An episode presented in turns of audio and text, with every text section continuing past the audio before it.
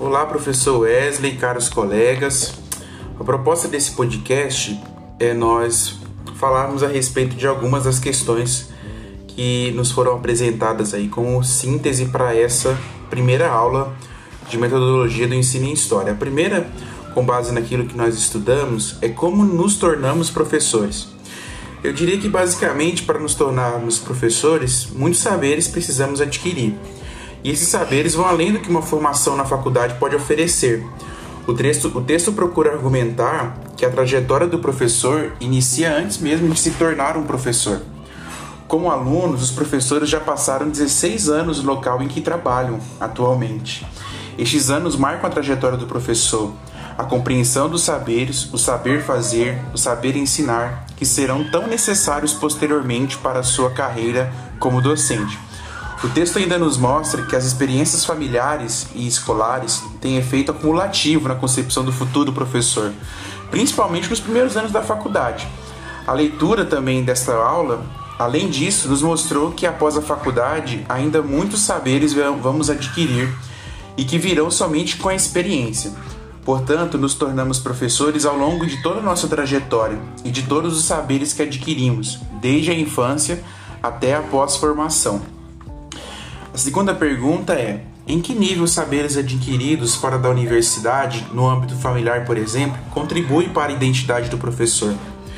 A leitura desta aula nos fez enxergar que existem diversos tipos de saberes que estão ali, embutidos no subconsciente, na personalidade e no caráter do professor.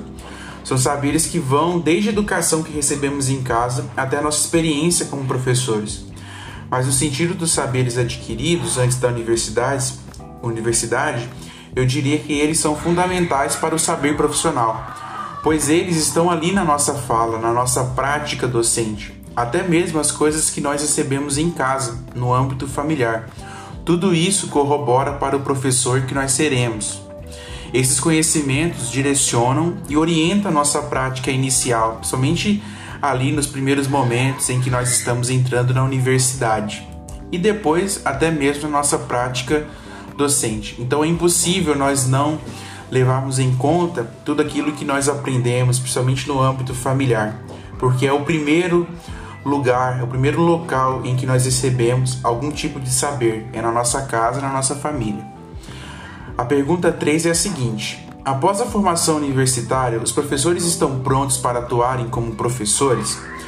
Esta é uma boa pergunta, uma vez que nós cremos que acabando a faculdade já teremos resolvido tudo que era possível, não é mesmo? Mas a leitura desta aula nos mostra que não é bem assim. Após a formação universitária, nós temos a oportunidade de adquirir um novo saber que vem somente com a experiência profissional, algo que nós não tínhamos até então, em muitos dos casos.